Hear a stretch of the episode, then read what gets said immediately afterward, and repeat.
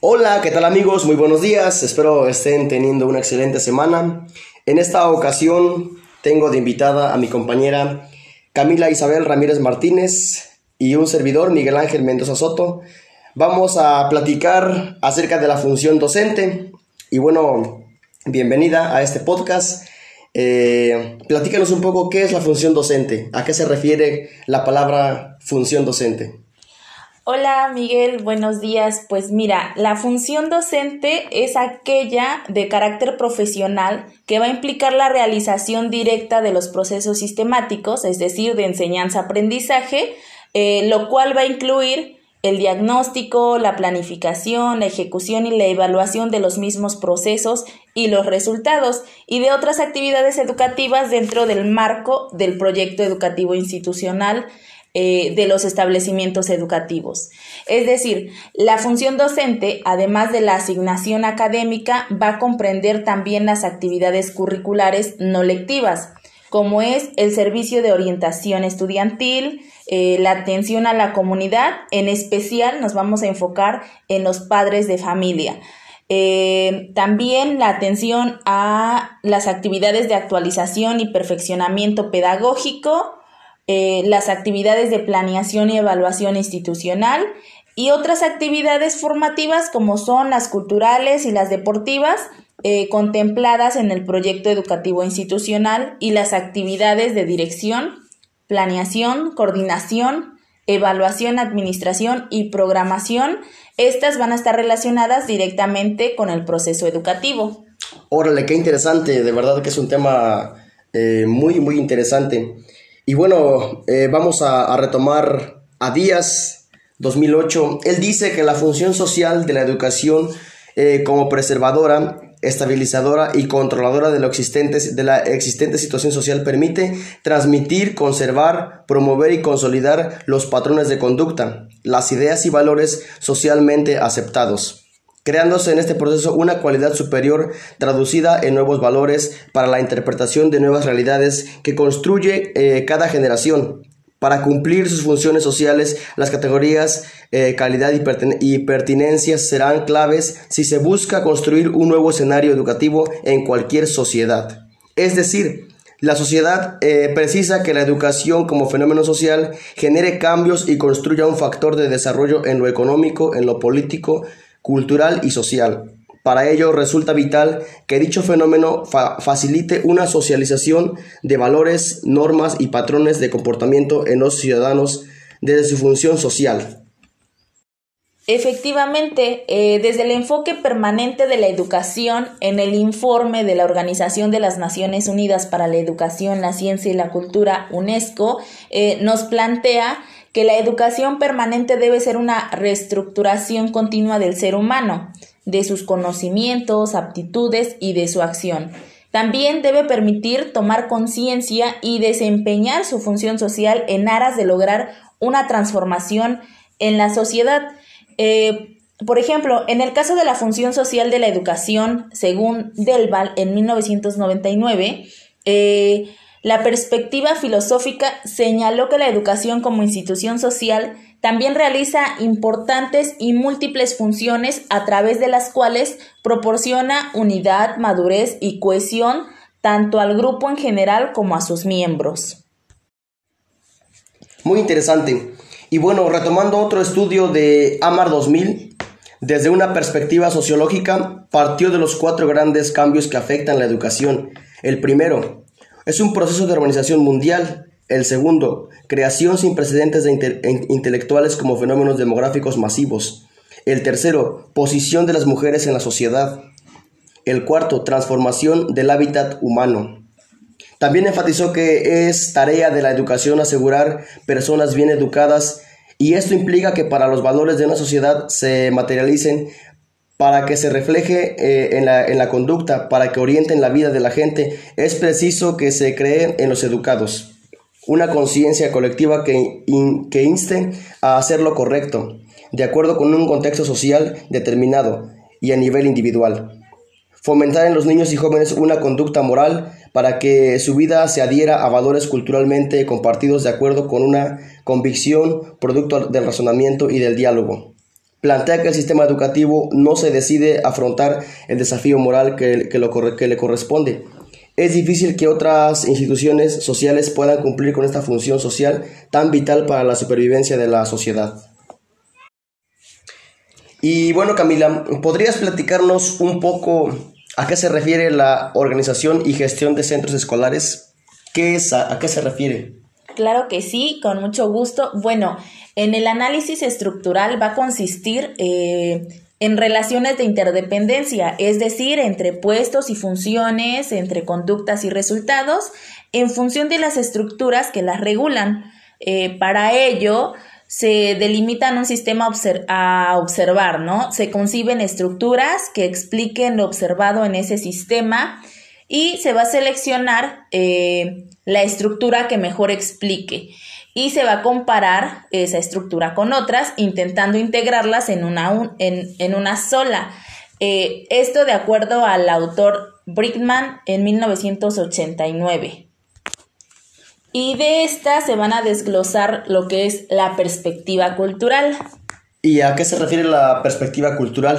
Platícanos un poco. Este, bueno, la perspectiva cultural se va a inspirar eh, sobre todo en la orientación general que guía las ciencias interpretativas. Eh, ¿Qué quiero decir con esto? Que aquellas que persiguen comprender lo social y humano interpretando sus manifestaciones simbólicas. Eh, las organizaciones escolares se conciben como artefactos simbólicos que aunque se manifiestan externamente, se construyen desde la experiencia subjetiva y responden a ciertos motivos o razones. Eh, causalidad, el para qué o el cómo. Ok, muy interesante, ¿eh? muy interesante la información. Entonces el, objetivo de, la organización y gestión de centros escolares es la perspectiva cultural que aspira a construir un conocimiento iluminativo, es decir, que permita ascender y comprender el sentido, eh, razón de ser y esencia de los fenómenos o acontecimientos, ampliando nuestro entendimiento de la naturaleza y cualidades de una realidad organizada y determinada. Esto de acuerdo a Bollman Ideal en 1984. En consecuencia, lo que acontece en el centro escolar no puede desligarse de metas o preferencias, tanto individuales como colectivas. Y bueno, como parte de este apartado vamos a abordar la teoría subjetiva.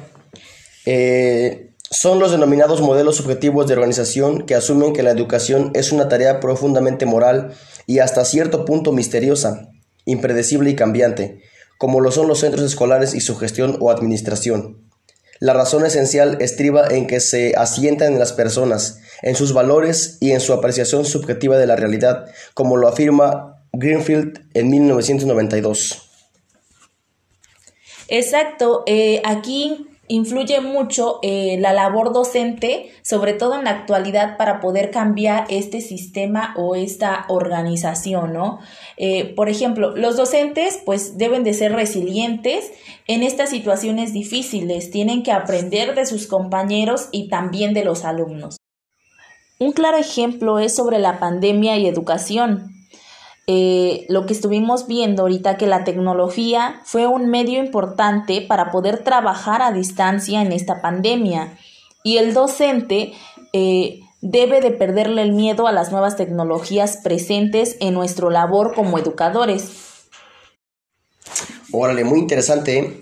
Y bueno, desde mi punto de vista creo que otro punto importante es el contexto económico.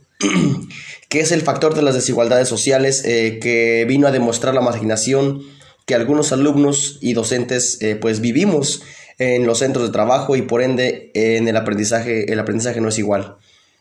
Eh, otro sería el trabajo docente, que además de transmitir y facilitar conocimiento, nuestros profesores han mostrado resiliencia para cambiar su práctica docente con la finalidad de poder llegar a los alumnos quienes deben ser comprendidos y escuchados, con el objetivo de, convertirse en ese faro de luz que los guíe en estos tiempos difíciles. Pues tienes razón, eh, nosotros como docentes o, como, como transmisión de conocimiento, pues sí tenemos que ser resilientes, pero también tenemos que ser empáticos.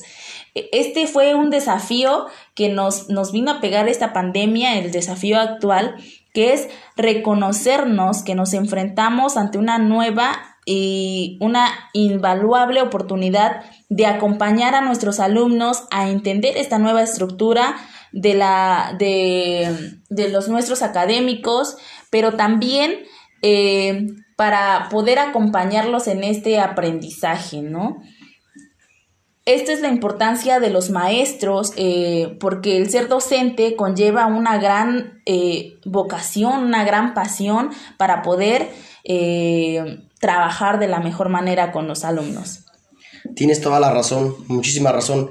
Y bueno, creo que el docente tiene la capacidad y la oportunidad de poder motivar a los alumnos para que ellos puedan ir por sus sueños y lograrlos, haciendo lo que más les gusta hacer. Pero aquí entra, perdón, perdón, pero aquí entra un punto muy importante que es la motivación de los alumnos, ¿no? Que, que los docentes deben de, de transmitir esa pasión por lo que uno hace y el docente también debe de transmitir eh, la, pasión por este labor, por esta, por esta gran labor. Claro, claro. El profesor, eh, creo, desde mi punto de vista, eh, que el profesor debe dejar un bonito recuerdo, una bonita marca en la vida de sus alumnos y servir de motivación para que ellos emprendan el viaje que deseen tomar en la vida. Y bueno, Camila, lo aquí abordado es de gran importancia para la educación y para la organización, pero no solo eso ayuda, Existen las políticas educativas que tienen una gran importancia para el cambio social. Claro que sí, eh, las políticas educativas, eh, estas van a ser acciones que tienen un lugar en un sistema educativo, por lo que conviene comenzar señalando qué se entiende por esto, como tú lo acabas de decir, ¿no? Y es el conjunto de instituciones cuyo propósito es preparar a niños y adolescentes para la vida adulta. Interesante. Y bueno, México es un país que dentro del contexto regional enfrenta un escenario sumamente complejo para sostener en funcionamiento un sistema educativo universal y de calidad. Por un lado, el hecho de ser una, una, nación muy poblada, con una proporción relativamente alta de niños y adolescentes, representa desde el punto de vista cuantitativo un desafío de tremenda magnitud. Cabe señalar dos temas centrales de la, de la agenda educativa en la región. Las desigualdades educativas en términos de acceso, permanencia y aprendizaje. Y bueno, creo que con esto damos por terminado este podcast. Esperemos que lo aquí abordado sea de gran utilidad para ustedes. Muchas gracias por estar presente. Gracias por la invitación. No, fue un placer tenerte aquí en este espacio. Muchísimas gracias y que tengan una excelente tarde.